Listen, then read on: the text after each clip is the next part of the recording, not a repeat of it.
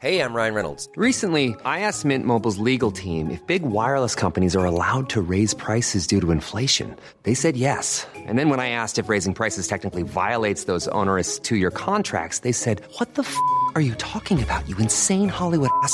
So to recap, we're cutting the price of Mint Unlimited from $30 a month to just $15 a month. Give it a try at mintmobile.com slash switch. $45 upfront for three months plus taxes and fees. Promo for new customers for limited time. Unlimited more than 40 gigabytes per month. Slows. Full terms at mintmobile.com.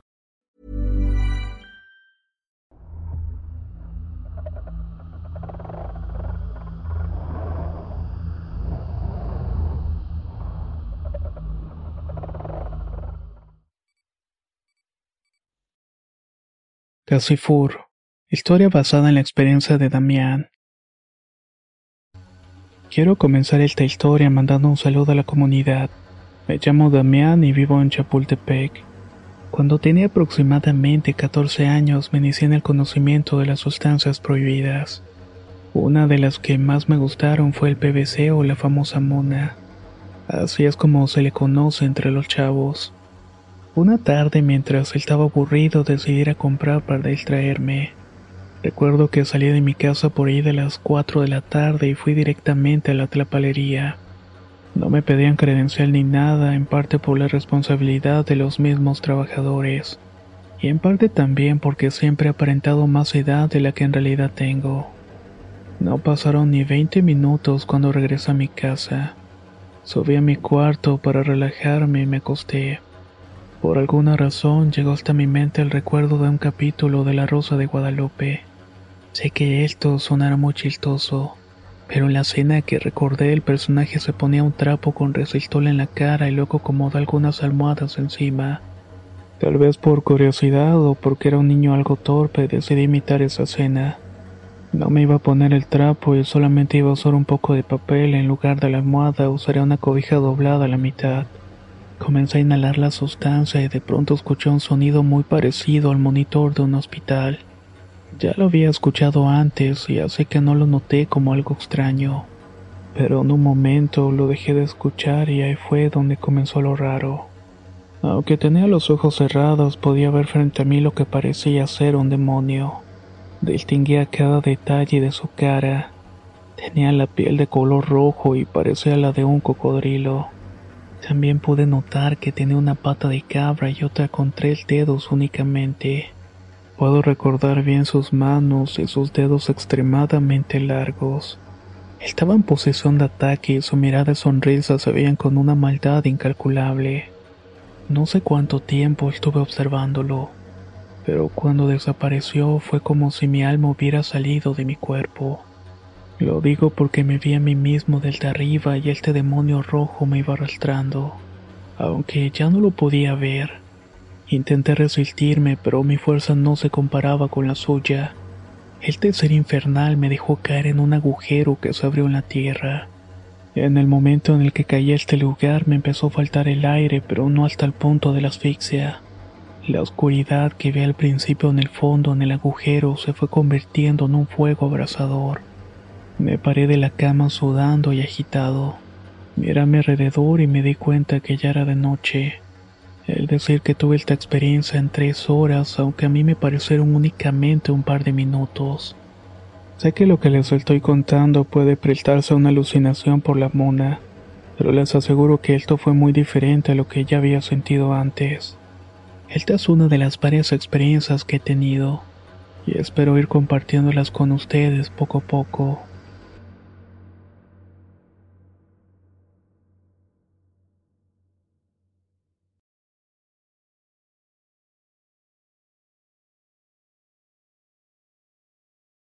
Chifladores.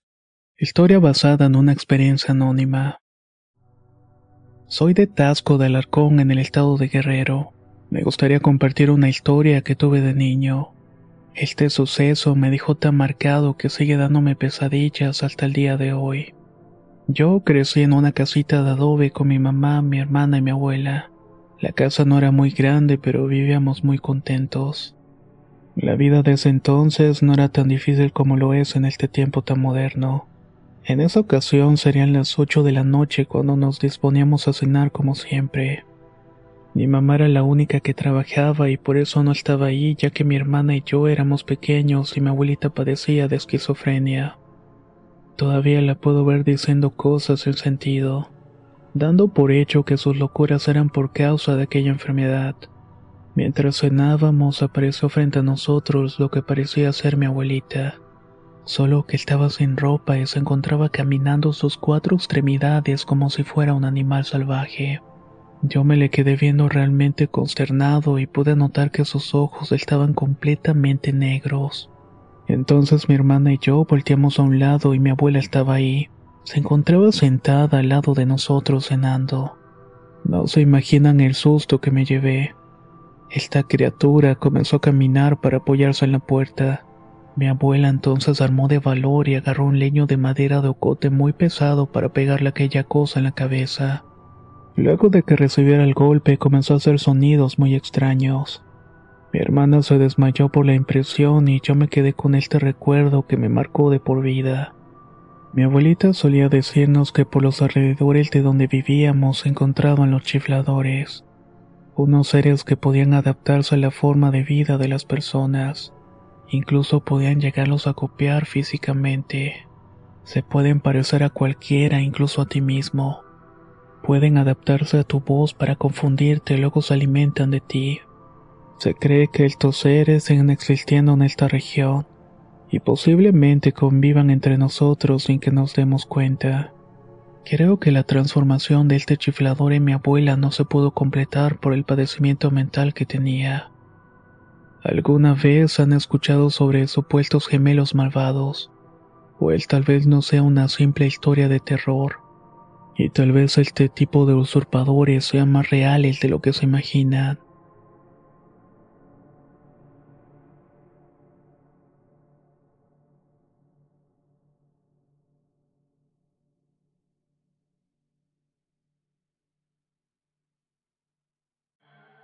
Daisy, historia basada en una experiencia anónima. Cuando era niña mi madre viajaba constantemente por su trabajo. Por esta razón me dejaba al cuidado de mi abuela que siempre me trató como si fuera su propia hija. Aunque yo también quería mucho a mi abuela, ustedes saben que no hay quien pueda sustituir a una madre. Claro que a mi mamá le daba mucho remordimiento alejarme sola.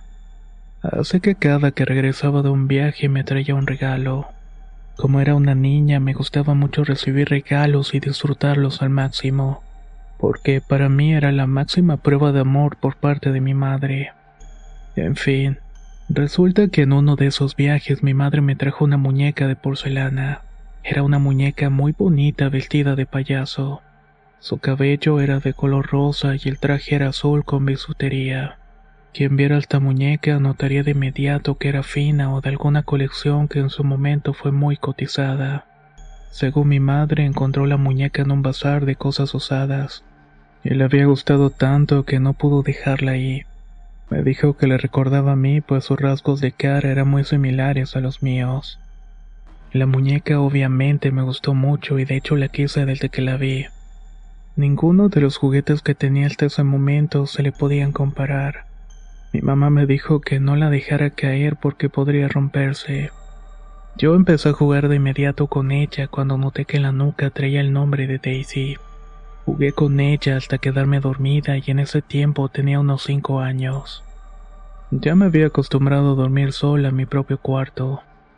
Nunca le tuve miedo a la oscuridad o nada por el estilo, pero esa noche pasaría a ser la más horrible de toda mi vida. No estoy segura qué hora fue, pero puedo asegurar que pasaba de la medianoche. Sentí que algo estaba trepando por las cobijas hasta que finalmente se subió a la cama. Créanme que tuve mucho miedo de mirar y lo que hice fue apretar los ojos con todas mis fuerzas.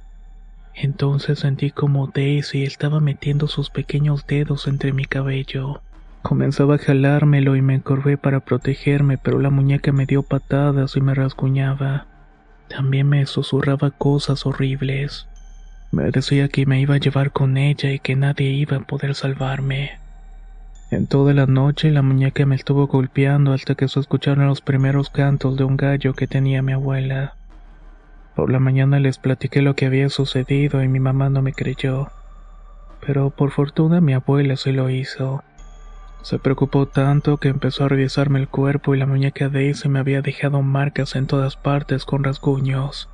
Solamente entonces mi mamá también me creyó y tiraron la muñeca a la basura. Gracias a Dios no volví a saber más de ella.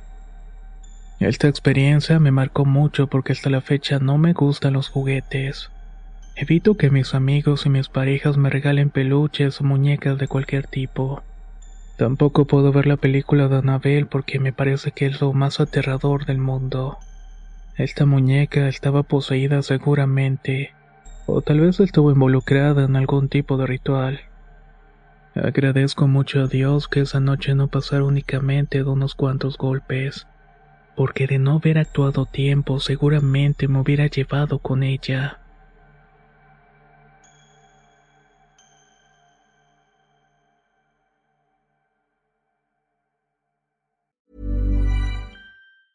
Planning for your next trip? Elevate your travel style with Quince. Quince has all the jet setting essentials you'll want for your next getaway, like European linen, premium luggage options, buttery soft Italian leather bags, and so much more. And is all priced at 50 to 80% less than similar brands. Plus, Quince only works with factories that use safe and ethical manufacturing practices. Pack your bags with high-quality essentials you'll be wearing for vacations to come with Quince. Go to quince.com/pack for free shipping and 365-day returns. Spring is my favorite time to start a new workout routine. With the weather warming up, it feels easier to get into the rhythm of things. Whether you have 20 minutes or an hour for a Pilates class or outdoor guided walk, Peloton has everything you need to help you get going. Get a head start on summer with Peloton at onepeloton.com.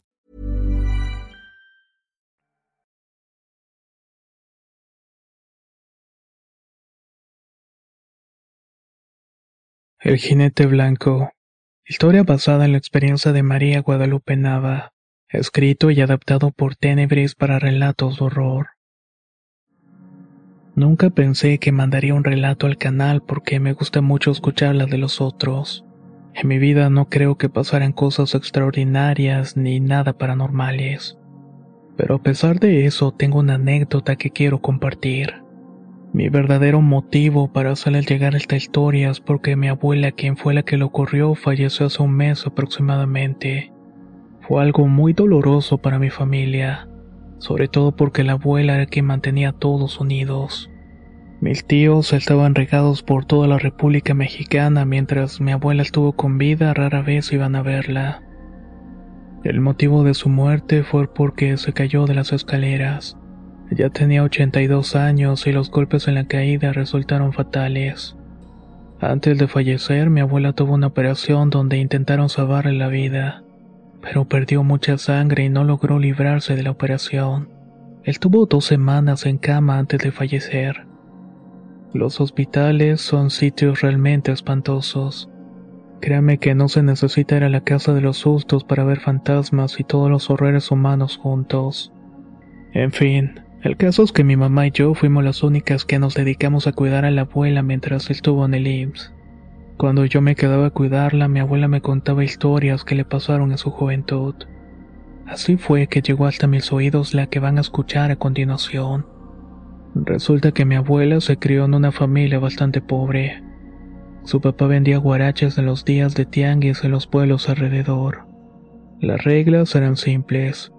Si vendía tenía pan en la mesa, y si no, se iban a dormir con el estómago vacío.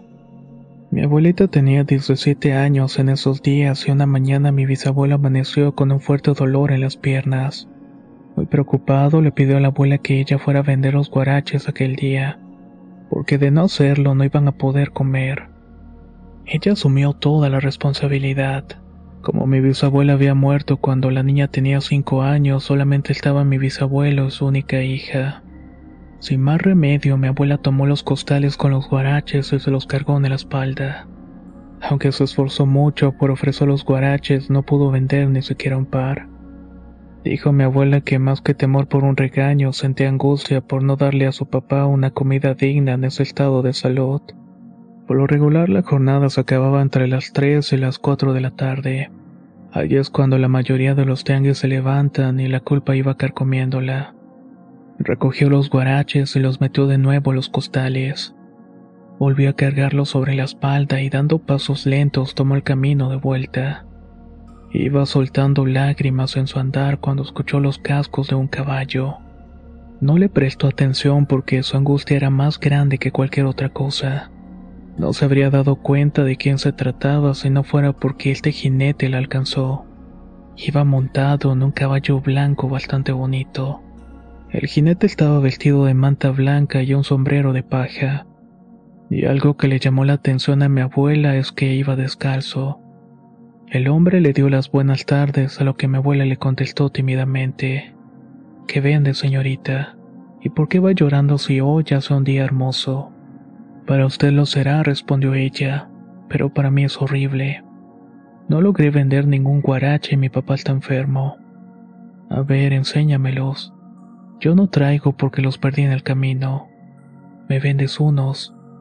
La cara de mi abuela cambió por completo y bajó los costales, extendió los pares que traía vendiendo. El jinete compró cuatro pares y se los pagó al doble de lo que mi abuela los vendía. Le dio las gracias y se fue cabalgando a todo galope. Mi abuela regresó a su pueblo con el ánimo entre las nubes. Pasó a una tienda para comprar pan, leche y huevos.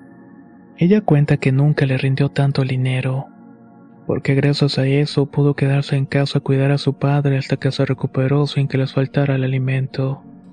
Para terminar, mi abuela agregó la siguiente información que yo personalmente desconocía.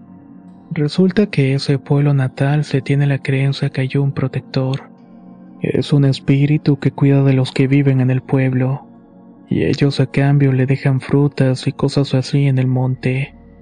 Mi abuela respetaba esa creencia aunque no la practicaba. Cuando le contó a su papá la forma en la cual había obtenido el dinero, el bisabuelo le respondió que fue el jinete blanco, aquel espíritu protector del pueblo. Fue gracias a esa experiencia que mi abuela se volvió más respetuosa, y como los demás le dejaba ofrendas en el camino hacia los pueblos los días de tianguis. Otra cosa interesante fue que luego de ese día ya no sufrieron más por la venta de guaraches y tampoco volvieron a pasar hambre. Esta historia me la contó mi abuela antes de fallecer, y es uno de los tesoros más grandes que tengo. Por esa razón es que la comparto con todos ustedes.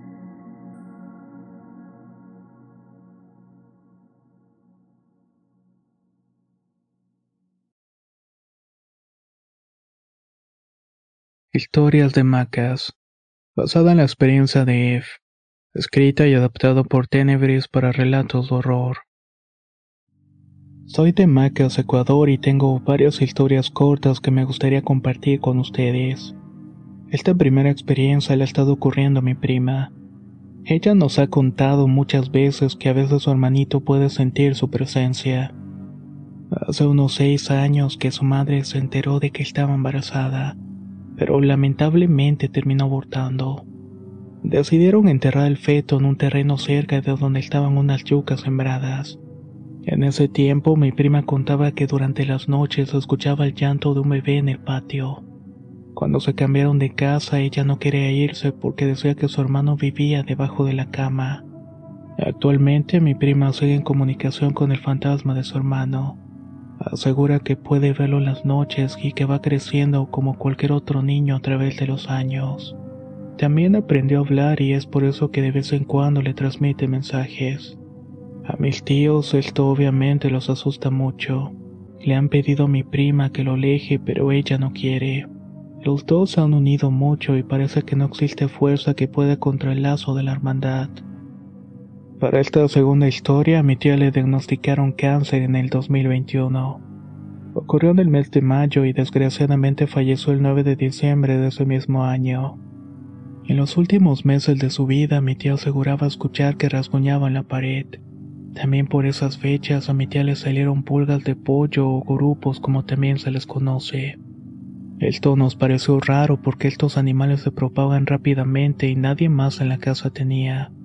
Otra cuestión es que ellos no tenían pollos ni sus vecinos cercanos tampoco. Un par de semanas antes de morir mi tía fue con un brujo para que le limpiara. Este señor le dijo que en el patio de su casa alguien había enterrado un trabajo para causar enfermedad y muerte. El brujo tenía razón, pero dolorosamente no pudieron encontrarlo a tiempo.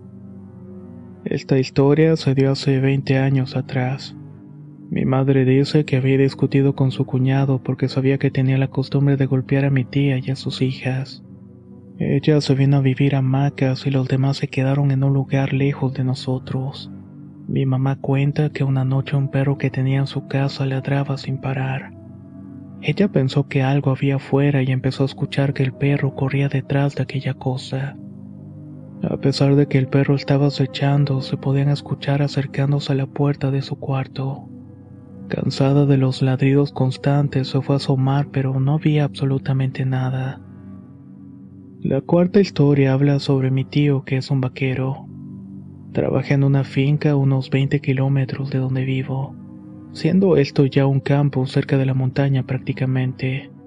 Los dueños del lugar dicen que antes trabajaba con ellos un señor que murió dentro de la casa. Cuando fue a visitarlo para pasar unos días, los demás empleados nos contaron que había salido a cazar a altas horas de la noche, ya que generalmente a esa hora buscan alimento los animales. Se adentraron en las faldas de las montañas donde encontraron muchas guaudas. Estando ahí empezaron a escuchar que alguien estaba corriendo muy rápidamente. Escuchaban claramente cómo las hojas se quebraban con cada paso que daba. Intentaron detectar qué criatura estaba corriendo tras de ellos, pero un miedo inexplicable y penetrante los llevó a correr de vuelta a la casa. Otra de las noches de las que estuve ahí también tuve que salir al baño. Y como sucede en las haciendas viejas, el baño está en la parte de afuera, unos 100 metros de la casa. Cuando estaba dentro del baño empecé a escuchar que caminaban alrededor de este. Me molesté mucho porque creía que era mi primo que me estaba molestando y le grité. Pero cuando salí no había nadie, por lo que asumí que mi primo se había marchado. Al ir a verlo, mi primo me dijo que en ningún momento salió. Esa noche salimos a cazar, pero comenzaron a lanzarnos piedras. Así que preferimos volver a la casa para dormir y no pasó nada más. Esta es la última historia que tengo para contar. Y es que en mi casa han ocurrido varias cosas paranormales. El cuarto que actualmente ocupo le pertenece a mi hermano hace algunos años. Él cuenta que durante las noches escuchaba que estaban arañando el piso de su cuarto. Estos ruidos le daban tanto miedo que no quería estar solo. Mi casa era arrendada por más personas. Así que una tarde fueron a buscarme a mi cuarto para decirme que del baño había salido una especie de animal. Era una bola de pelos con unos pies muy pequeños y ojos grandes. La criatura no se parecía a nada que hubiera visto antes. Me intrigó mucho saber de lo que se trataba, sé que corrí al baño para revisar el supuesto animal, pero cuando llegué ya no había nada. Una noche de hace unos 15 años mi madre estaba lavando la ropa. Cuando se giró vio un torso que se iba alejando y daba vueltas en un camino el cual hoy en día es un pasillo que sirve para ir a la escalera del segundo piso. Mi mamá dice que era un torso desnudo que flotaba en el aire y anduvo en línea recta hasta que finalmente desapareció. ¿Qué fue? La verdad es que no lo sabemos. Estas son solamente algunas de las historias que han pasado alrededor de mí y de mi familia. Espero que les hayan resultado interesantes.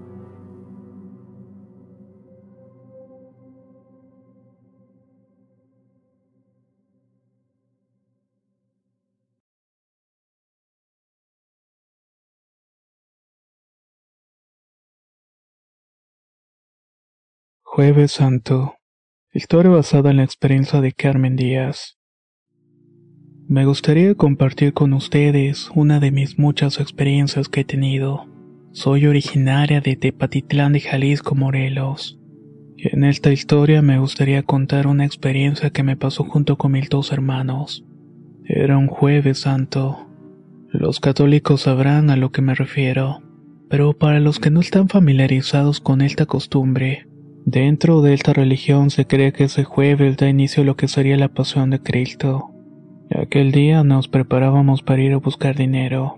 En donde vivo hay una tradición para buscar tesoros enterrados por los ancestros. Por estas tierras es muy conocido que han matado y enterrado a gente con su dinero. Así que la idea es salir a buscar algunas de estas reliquias bajo la tierra. Mis hermanos y yo nos pusimos de acuerdo para recorrer el rancho donde vivíamos para ver si podíamos encontrar algo. Mi madre nos dio las indicaciones de lo que teníamos que llevar. Lo primero era un trapo con vinagre y si encontrábamos dinero o cuerpo debíamos poner el trapo en nuestra cara para no oler algo que nos pudiera enfermar. También llevábamos un rosario y agua bendita. Estuvimos caminando por el rancho en el cual por cierto solamente vivíamos nosotros. Todo el ambiente se sentía más solitario que de costumbre. Yo empecé a sentir miedo, pero no dije nada y continuamos la exploración. Al llegar al final del rancho no habíamos encontrado nada. Pensamos que no fue un buen día para buscar tesoros y decidimos volver a la casa. En ese momento el aire comenzó a soplar muy fuerte. Eso nos asustó más y aceleramos para llegar a casa. Unos 50 metros adelante vimos a un niño en un árbol. Este se veía como de unos 6 años y vestía una camisa blanca y un pantalón negro. Se podría decir que llevaba algo parecido a un uniforme escolar. Mis hermanos y yo nos pusimos helados, pero no nos detuvimos para ver al niño y continuamos caminando. Algunos metros después, ya para salir de esta parte del rancho, nos topamos a una anciana que estaba hincada en la tierra. Traía un rebozo negro que le estaba tapando la cara. Al ver a esta mujer me acerqué a mi hermano para decirle que le echara agua bendita para que no se nos fuera a subir. No había terminado de susurrarle esto cuando la mujer desapareció ante nuestros ojos. Créame, luego de esta experiencia no nos quedaron ganas de seguir buscando tesoros. A mí me da miedo salir de noche ya que en el rancho se escuchan muchas cosas extrañas gritos, lamentos y otros ruidos que son muy difíciles de poder identificar. No sé si esto tiene algo que ver con que saliéramos en días santos. Cuando dice la tradición que estos días se debe guardar respeto, ayuno y oración, algunos podrán creer que son simples supersticiones. Pero yo, que lo vi en carne propia, no pongo duda alguna de que estas cosas pueden ocurrirnos.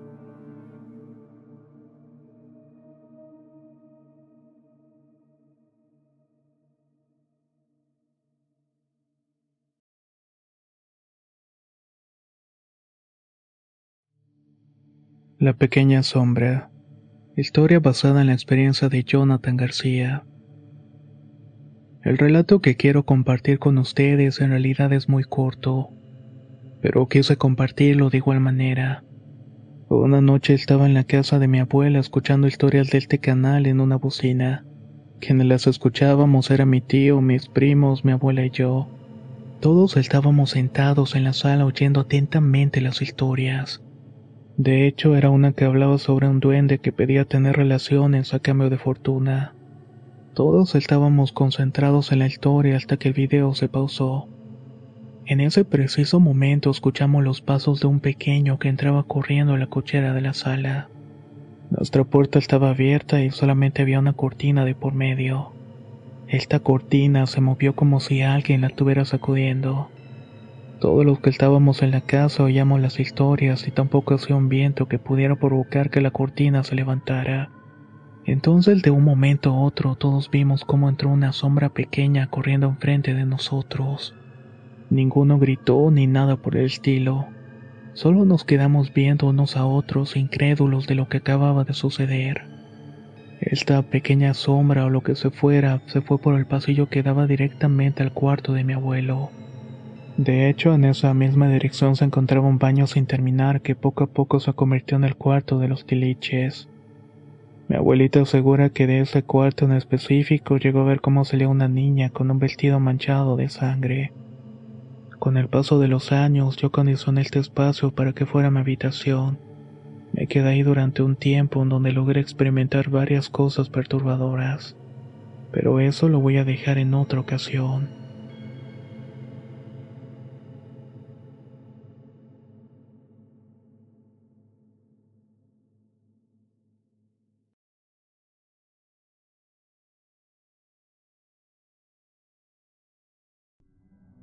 La visión del compañero. Relato basado en la experiencia de Emiliano. Mi nombre es Emiliano y me gustaría compartir esta historia desde Monterrey, Nuevo León. Tengo siguiendo el canal desde hace un año y he escuchado algunas historias muy parecidas a la mía. Trabajo para una empresa que se dedica a la fundición de la cual voy a omitir el nombre porque todavía trabajo en ella. Esto me sucedió hace aproximadamente unos cuatro meses atrás. Una mañana llegué a la oficina para empezar mis actividades diarias. Si no mal recuerdo eran como las siete y media, y como era bastante temprano yo era el único de mis compañeros en ese sitio, ya que los jefes de departamento estaban reunidos en una junta. Media hora después llegó un compañero de nombre Oscar. Luego de saludarnos me preguntó si estaba solo. Le contesté que no y que mi jefe inmediato estaba en una junta que inició a las siete y media en punto. Quince minutos después llegó Gael, otro de los empleados. Se levantó del asiento y entró donde estaba llevándose a cabo la junta. Media hora después terminó esta reunión y vi que todos salieron de la sala excepto Gael. Los otros compañeros me preguntaron por él y yo les comenté lo que había visto. Hubo otros que también se dieron cuenta que Gael entró a la junta pero no salió con los demás integrantes. Esto no fue lo raro, pero en todo el día no volvimos a saber de él. Ya la mañana siguiente llegó Gael a la misma hora de siempre. Le pregunté dónde había estado el día anterior y muy desconcertado me respondió. Ayer no vine porque me sentía muy mal. Yo creo que me confundiste con otro. Oscar y yo nos sacamos mucho de onda. Juramos que lo habíamos visto y hasta nos había saludado. A la fecha no sabemos qué fue lo que pasó, si fue un fantasma, un desdoblamiento o un cruce temporal.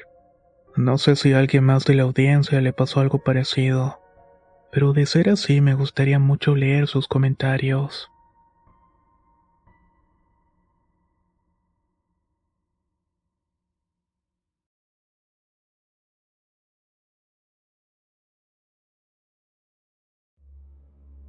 ¿Cuántas veces no nos hemos encontrado o escuchado con leyendas o historias que hablan sobre cuevas?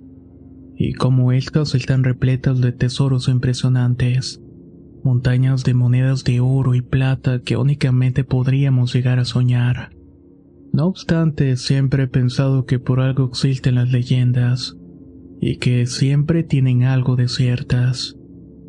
En esta ocasión nos moveremos a una zona bastante lejana al sur de Perú, la zona de Tacna, donde como en muchos lugares más existen pequeños pueblos. Ahí la gente vive con lo poco, lo mucho que el campo les da y su esfuerzo propio. Algunas familias, unas cuantas, eran privilegiadas de poseer alguna finca o animales para la compra-venta. Y una de estas mismas familias tenía un pequeño hijo que comúnmente jugaba en los alrededores con otros niños. En una de esas ocasiones, ocupados en sus actividades como jugar a los encantados, las escondidas o explorando la zona, los niños de pronto olvidaron la hora que era. El cielo se tiñó de negro cayendo la noche sobre sus cabezas. El grupo de pequeños corrió para regresar a sus casas, pero se encontraban perdidos. La misma noche impedía encontrar el camino de vuelta. Con el pasar de las horas, el frío aumentó a cada paso que iban dando y sin darse cuenta tiene la mitad de la noche caminando sin encontrar la vía hacia el pueblo. El bosque se volvía cada vez más intimidante, sobre todo porque tienen que tener en cuenta que se trataba de un grupo de niños pequeños. No obstante, en un momento a lo lejos observaron un rayo de luz de gran potencia que alumbraba el camino. ¿Qué es eso? se preguntaron todos. Creyeron que se trataba de las velas de una casa y se encaminaron hacia el resplandor. Notaron que seguían cerca de la montaña y el brillo salía disparado desde una gruta que se encontraba oculta. Esta cueva que nunca antes habían visto tenía un pequeño espacio por donde cabía un cuerpo de un hombre. Pero misteriosamente la propia luz que emanaba de este lugar lastimaba los ojos de los niños. Decidieron apilar un par de rocas para señalar el descubrimiento y continuar la travesía hacia sus casas. Sabían que habían encontrado algo bastante peculiar y lo sabían perfectamente. Solo que lo iban a dejar para una aventura al nuevo día. Cuando salió el alba lograron regresar y sus padres estaban nerviosos. Habían organizado grupos de búsqueda sin haber podido dar con ellos en toda la noche. Los pequeños relataron la aventura, incluyendo su encuentro con esa cueva misteriosa. aquella de donde salía una luz cegadora reflejando lo que había en el interior. Los niños intentaron ir de nuevo a la gruta marcada, pero por más que buscaron no la encontraron. Era como si ésta simplemente se hubiera esfumado. En fin, todos olvidaron el incidente a excepción del padre del niño con mayores privilegios. Ese hacendado no paraba de pensar en aquella cueva, pero sobre todo en el interior de esta. Tenía una pequeña idea de lo que pudieron haber visto el grupo de niños, y obviamente quería averiguarlo. Una noche partió con su hijo a buscar este enigmático lugar. Estuvieron recorriendo el tramo donde se habían perdido y a mitad del camino hallaron la luz y las piedras apiladas. El resplandor dejó fascinado al hombre quien se introdujo en la cueva con los ojos cerrados. Cuando los abrió observó que todo lo que estaba dentro era oro. Y cuando digo todo es absolutamente todo. Estaban impresionados, sobre todo el papá lleno de emoción.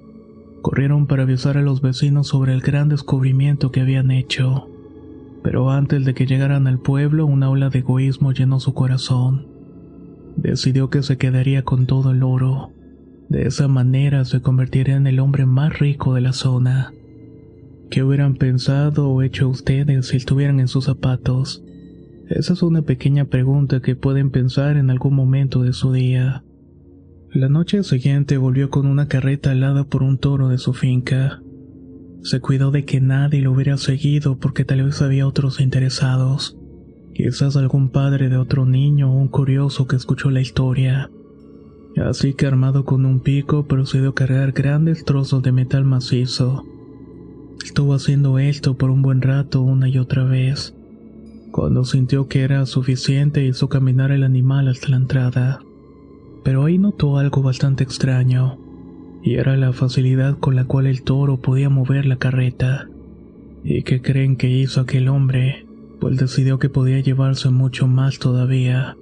Continuó picando y picando parte de las paredes de aquella cueva.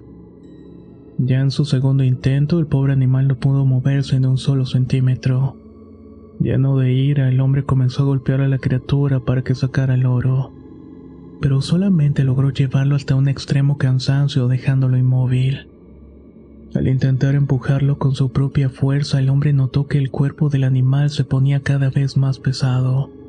Se dio cuenta de que se había convertido en oro puro. Aquel toro que había traído de su finca ahora estaba hecho de este material. Pero en vez de sentir pena por su animal, lo vio como otro tesoro que podría llevarse. Comenzó de nuevo su proeza para mover al toro dorado hasta la salida. Lo que no esperaba es que el animal se levantó con rapidez y se llevó al hombre en sus cachos sellando la entrada de la cueva. La leyenda cuenta que nadie volvió a ver la misteriosa gruta de oro, pero cuando pasan cerca de donde se encontraba alguna vez se puede escuchar el bufido del toro dorado el cual después de muerto continuó huyendo del hombre egoísta que prefirió perder la vida a perder un tesoro. Algunas variantes de esta historia añaden que la persona que vio todo este evento fue el hijo del hombre. Este fue a escondida siguiendo a su padre para espiarlo. Sea como sea, hagan una reflexión sobre lo que escucharon en su situación actual. No vaya a ser que terminen de alguna manera similar por un acto de codicia.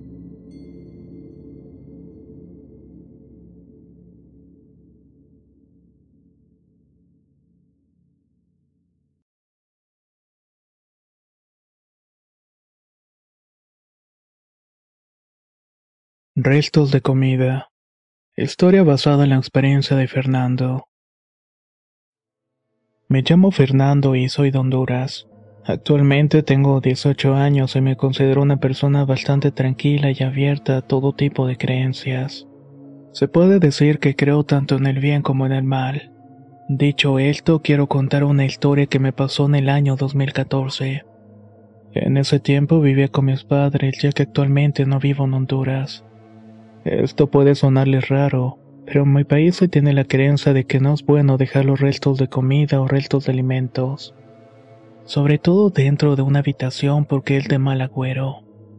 Personalmente me gusta mucho comer solo en mi cuarto, y no voy a mentirles, De vez en cuando dejaba restos de comida en el plato y lo ponía en la mesa que estaba al lado de la cama. Siempre me decía a mí mismo que estaba bien y que nadie me estaba viendo y mañana lo lavaba. La verdad no tengo buenos hábitos alimenticios y termino comiendo tarde. Una noche, siendo más o menos las 12, dejé un poco de comida en el plato y no me molesté en llevarlo a la cocina.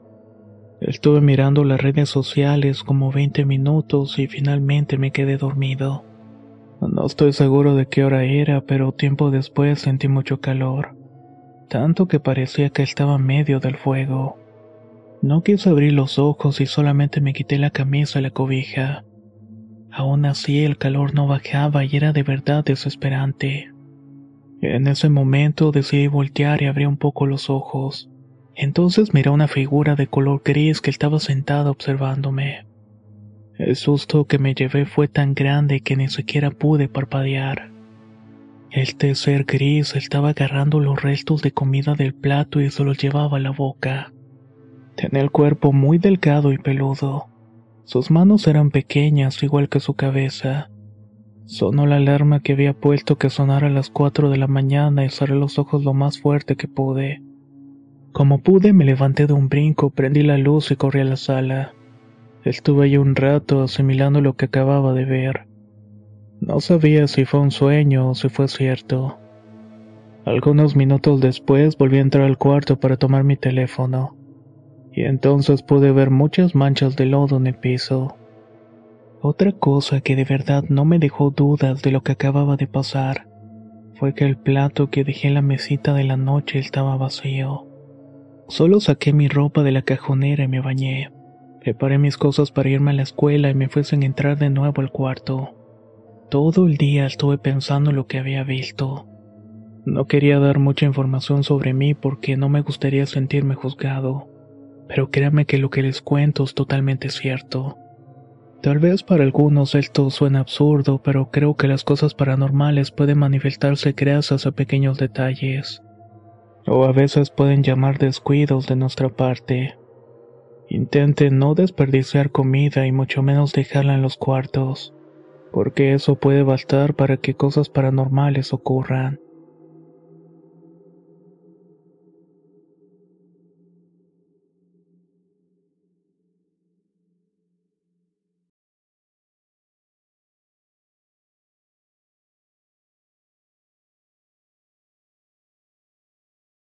Ruidos en la casa. Historia basada en la experiencia de MXXSH. Soy un chico de 17 años que vive en el Estado de México. Y quiero contarles algo que me pasó hace un año. Fue una tarde que volvía de dejar a mi hermana a la escuela. Había entrado a mi casa y de inmediato sentí el ambiente pesado. Mi espalda se puso fría y mi piel se erizó de hecho. Esto me pareció algo extraño, pero tampoco puse tanta atención pues tenía cosas que hacer. Así que me apuré a hacer las labores de ese día en la casa. Mientras lavaba los trastes, escuché un fuerte golpe en el cuarto de mis padres. Corrí para revisar qué había pasado y encontré el buró de mi mamá abierto y sus cosas tiradas. También estaba el ropón de bautizo de mi hermana en el suelo. Sin perder el tiempo, revisé el cuarto para ver si encontraba algo sospechoso. Mi primer pensamiento fue que alguien se había metido a robarnos. No encontré nada y regresé a lavar los trastes y luego me fui a mi cuarto. Mientras doblaba mi ropa volví a escuchar un golpe, pero ahora en la habitación de mi hermana. Me paré y corrí al cuarto donde estaban tres cajas de fotografías de nuestra familia regadas en el suelo. Las cajas eran pesadas y grandes para que las tirara una ráfaga de viento. Una vez más busqué por toda la habitación, pero no encontré a nadie. Todo esto ya me estaba dando miedo porque no sabía qué estaba pasando. Estaba saliendo del cuarto de mi hermana cuando escuché que alguien susurró mi nombre al oído. En ese instante me congelé. Mi corazón palpitaba demasiado rápido, pero seguí mi camino de regreso a mi cuarto. Iba llegando cuando vi que azotaron la puerta de otra recámara. No soporté más y le marqué a mi mamá. Cuando me contestó le dije casi gritando que alguien se había metido a la casa y estaba tirando las cosas. No había terminado de hablar cuando la llamada se cortó de pronto. Fui a revisar el cuarto donde habían azotado la puerta para ver si estaban las ventanas abiertas, pero no fue así. Estaban completamente cerradas por dentro. En ese momento volvieron a susurrar mi nombre. No soporté más y salí corriendo dejando la puerta abierta. Me paré en el corredor y giré hacia atrás, entonces vi una mano grande y delgada que estaba saliendo del cuarto. Mirar eso me petrificó por completo. No podía caminar ni moverme. Incluso tuve ganas de vomitar cuando vi que la mano agarró la manija de la puerta y la azotó. Segundos después se escucharon gritos en mi casa. Los perros y gatos de la colonia empezaron a llorar y preferí salirme de la casa para dar una vuelta. Lo curioso es que después no volví a escuchar nada hasta hace unas semanas. Sucedió algo muy parecido en la sala terminado de comer porque acababa de regresar de la preparatoria. Iba a levantarme de la mesa cuando escuché que tiraban agua. En una mesa de la sala tenemos una pecera y justamente de ahí venía el ruido. Mientras caminaba para revisar, una especie de fuerza me empujó hacia uno de los sillones. No supe cómo reaccionar porque estos sucesos no tenían explicación y no sabía cómo tomarlos. A partir de entonces siempre me siento observado. Un vecino al que le tengo aprecio me dijo que la muerte estaba cerca de mí. Y creo que es verdad porque ya una vez tuve un accidente en motocicleta que casi me cuesta la vida. Antes de que tuviera el accidente pude ver una sombra negra en el camino y al momento de despertar me encontraba tirado a media carretera. Espero que esta historia haya sido de su agrado.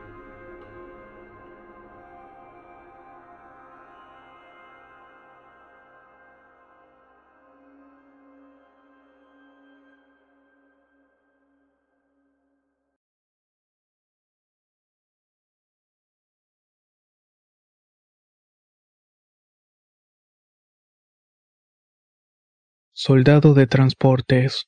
Historia basada en la experiencia del diablo. Quiero mandar un saludo a toda la comunidad de Relatos Horror. Soy seguidor del canal desde hace siete años y no me había animado a escribir este suceso.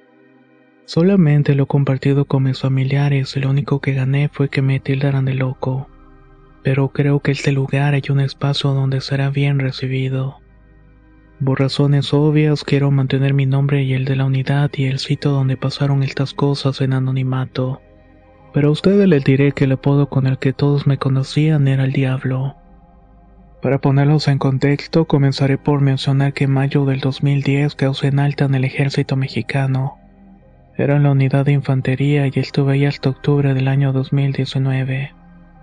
La experiencia que quiero compartir sucedió en el año 2013.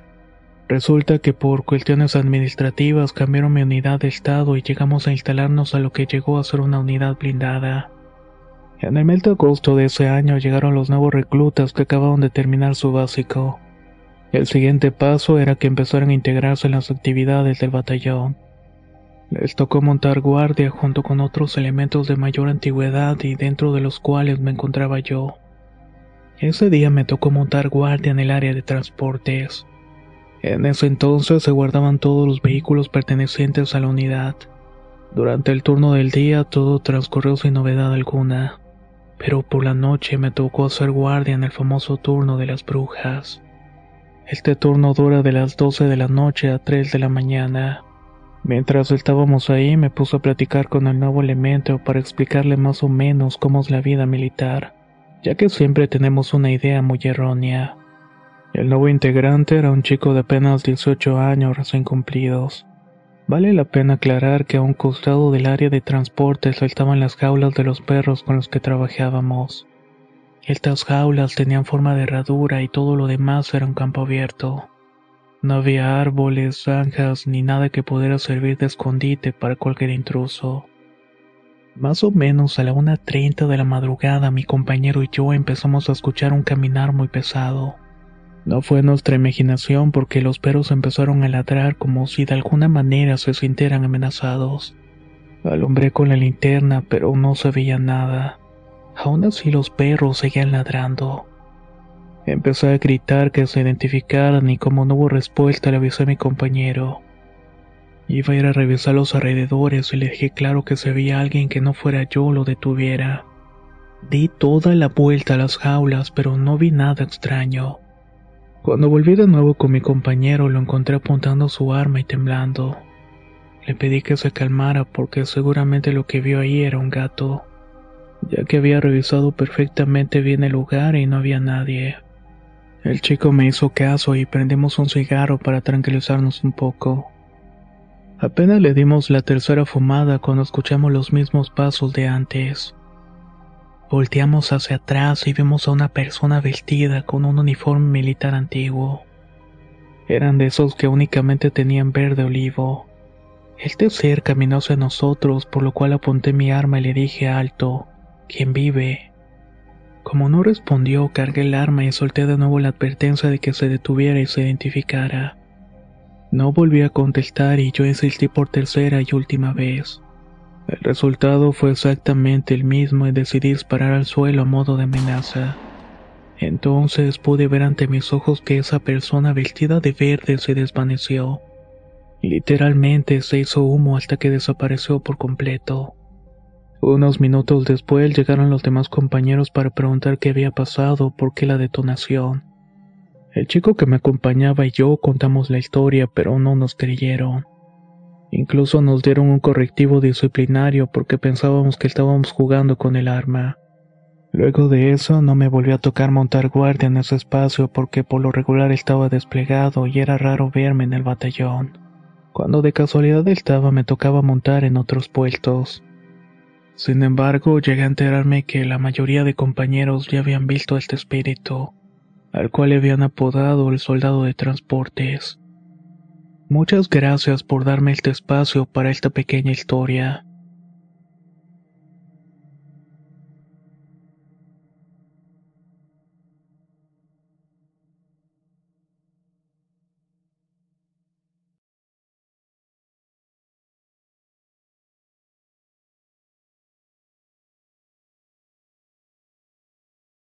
Usurpador Historia basada en la experiencia de Mía Rosales. Escrito y adaptado por Tenebrios para relatos de horror. La historia que quiero contar le sucedió a José mi hermano en un pequeño pueblo de México.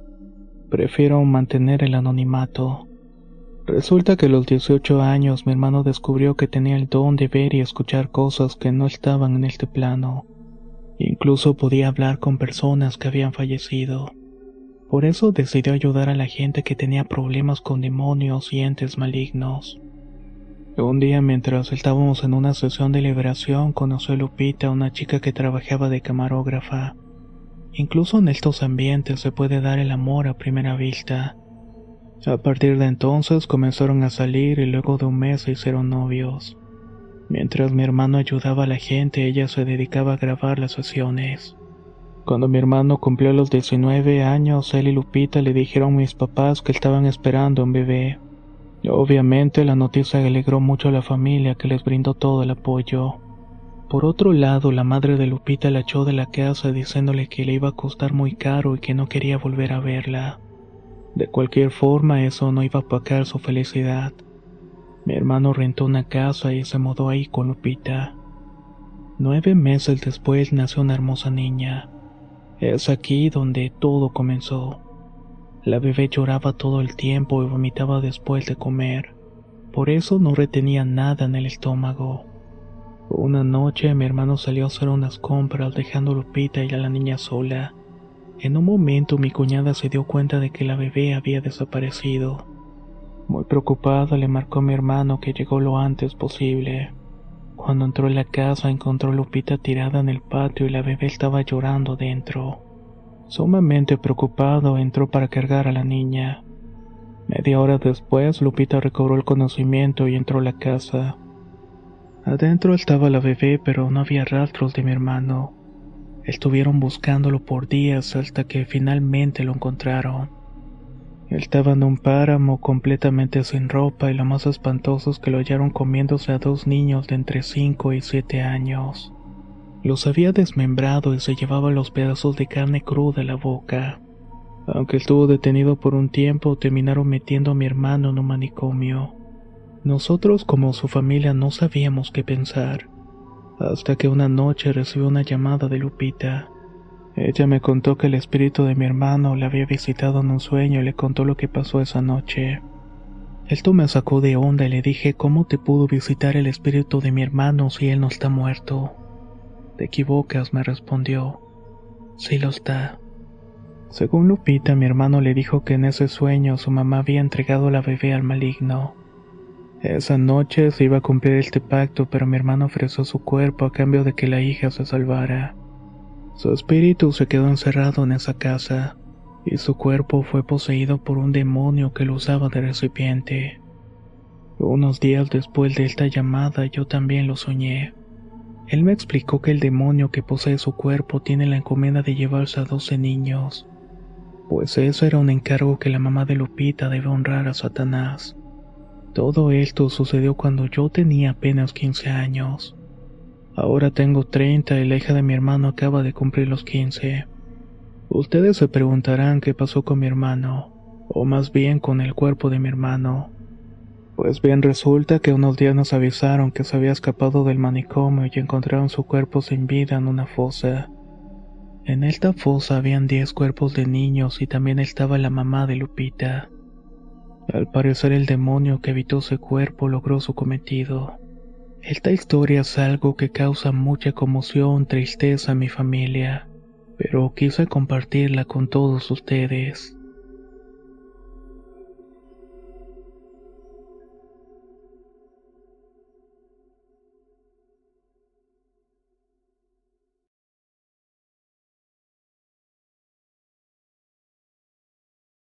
Yo.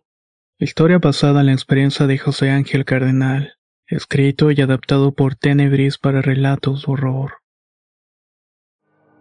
La historia que van a escuchar sucedió cuando yo apenas era un niño. Según mis recuerdos tenía alrededor de 5 o 7 años. Fui un hijo que sufrió maltrato por parte de sus padres durante la infancia.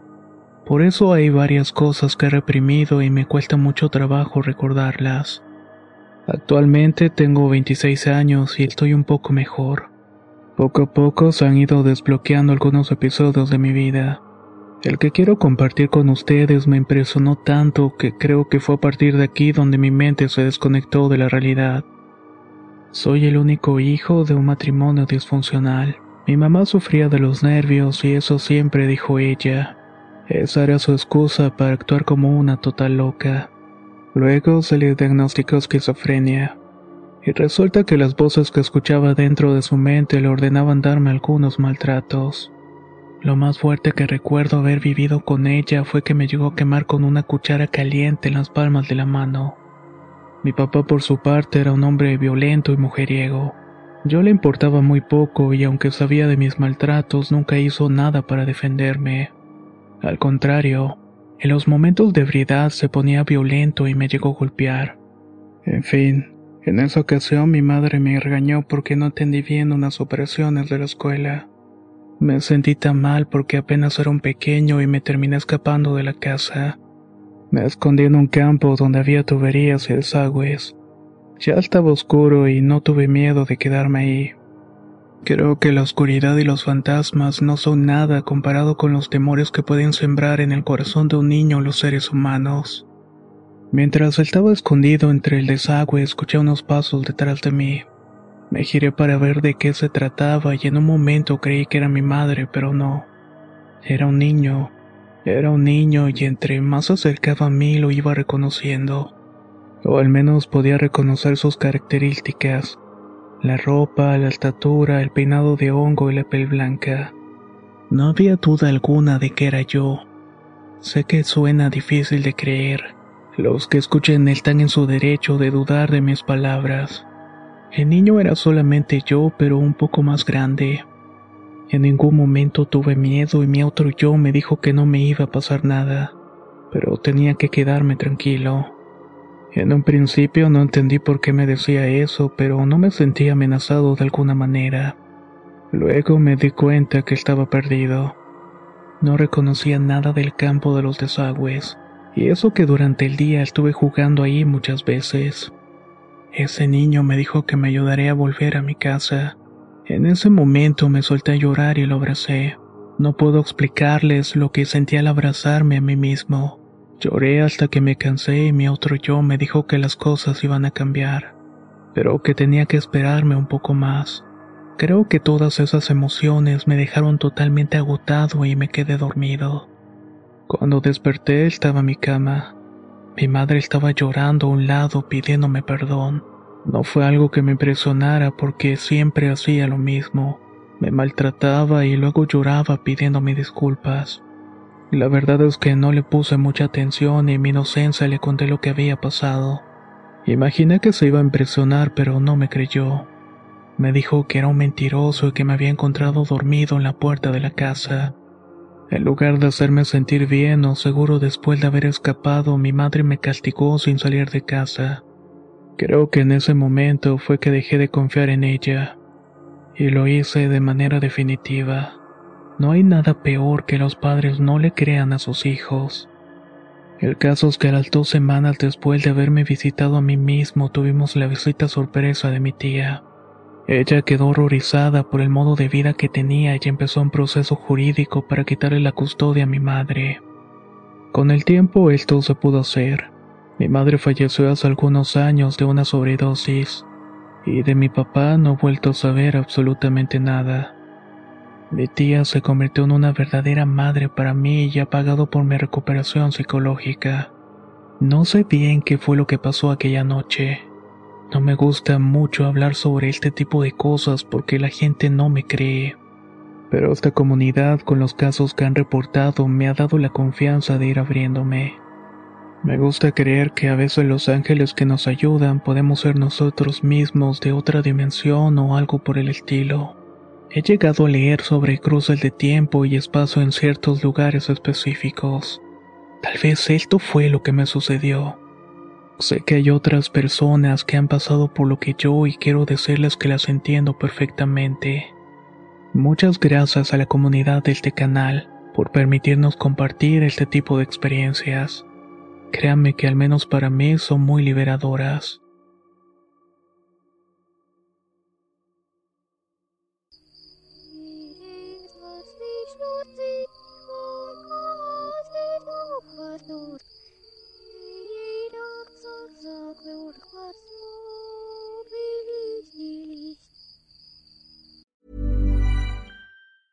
If you thought the only way to get a more defined jawline with natural looking results was through surgery, think again. Juvederm Volux XC is a non surgical injectable gel filler that improves moderate to severe loss of jawline definition and can help you achieve natural looking results with little downtime. Even better, this improved definition lasts up to one year with optimal treatment. No maintenance required. Improve jawline definition for a smooth, sculpted look with Juvederm Volux XC. For important safety information and to find a licensed specialist, visit juvederm.com. That's J U V E D E R M.com. Not for people with severe allergic reactions, allergies to lidocaine, or the proteins used in Juvederm. Common side effects include injection site redness, swelling, pain, tenderness, firmness, lumps, bumps, bruising, discoloration, or itching. There's a risk of unintentional injection into a blood vessel, which can cause vision abnormalities, blindness, stroke, temporary scabs, or scarring. Talk to a licensed specialist to find out if it's right for you. Hey, folks, I'm Mark Marin from the WTF Podcast, and this episode is brought to you by Kleenex Ultra Soft Tissues,